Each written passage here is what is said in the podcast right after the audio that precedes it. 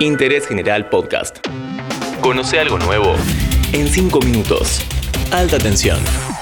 Buenas y santas, ¿cómo les va? Bienvenidos una vez más a Alta Tensión, el podcast sobre energía de interés general. Hoy vamos a contar un capítulo raro de la historia de IPF, que todavía no se cerró y que muestra los pasillos extraños del mundo de los negocios. Un fondo que se dedica a invertir en juicios le reclama a la empresa nacional al menos 3 mil millones de dólares, más de lo que vale IPF hoy.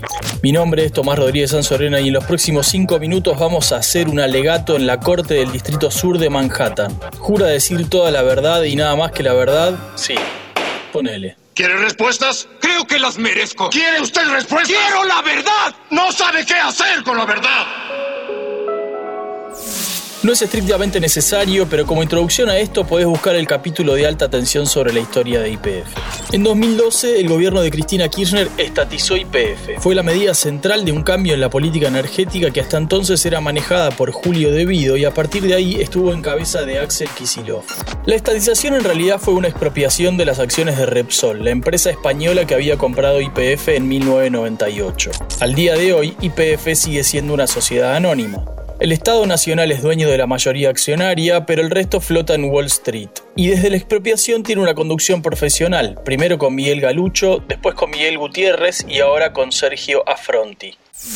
¿La estatización fue un buen negocio? Eso se discute hasta hoy. Argentina le pagó 5 mil millones de dólares a Repsol por su parte y hoy el valor de mercado de IPF no pasa de los 2 mil millones. Por supuesto que la empresa debería valer mucho más en condiciones normales, pero comprarla fue caro, entre otras cosas por este juicio. Para explicarlo tenemos que remontarnos a 2008. En ese momento Néstor Kirchner ideó la famosa argentinización de IPF, que consistió en el ingreso de la familia Eskenazi en la empresa.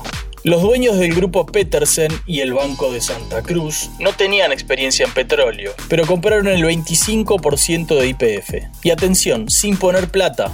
¿Cómo hicieron? Tomaron dos préstamos, uno con bancos y otro con la misma Repsol. ¿Y cómo iban a pagar esos préstamos? Con las ganancias de IPF. Lo cual parece un chiste si no fuera una joda grande como una casa. Gracias, Tato. Más curioso es que la argentinización se hizo a través de dos empresas que los Eskenazi crearon en España, Petersen Energía y Petersen Inversor. Pero esos son detalles.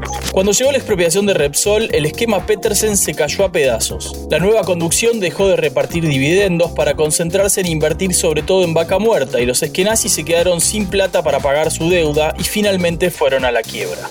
Ahora viene una escena clave. El síndico de esa quiebra en España ideó un plan para recuperar algo de ese dinero.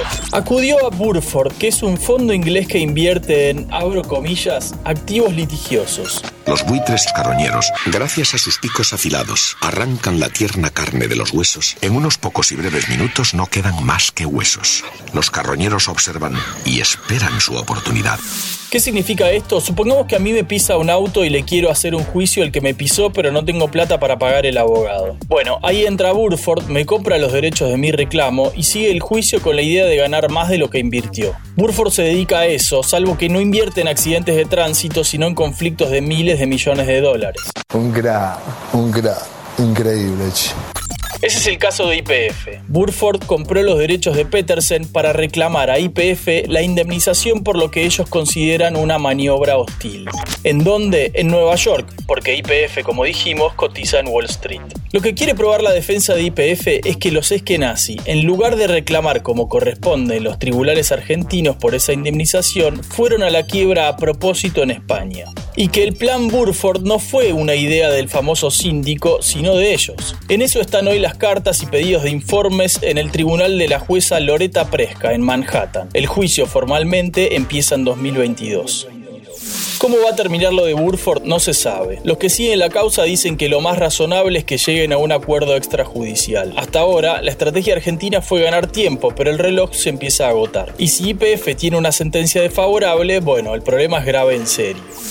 No tenemos más tiempo, pero si te interesa el tema hay mucho escrito, es cuestión de googlear. Ojalá que esto le salga lo más barato posible a IPF y en definitiva a la Argentina. Respecto de Burford y los Eskenazi, no más preguntas, señor juez. Quiero su asesoría legal, pago por ella, pero para mí son víboras, viven del dolor ajeno, de los divorcios, de la pena y la miseria.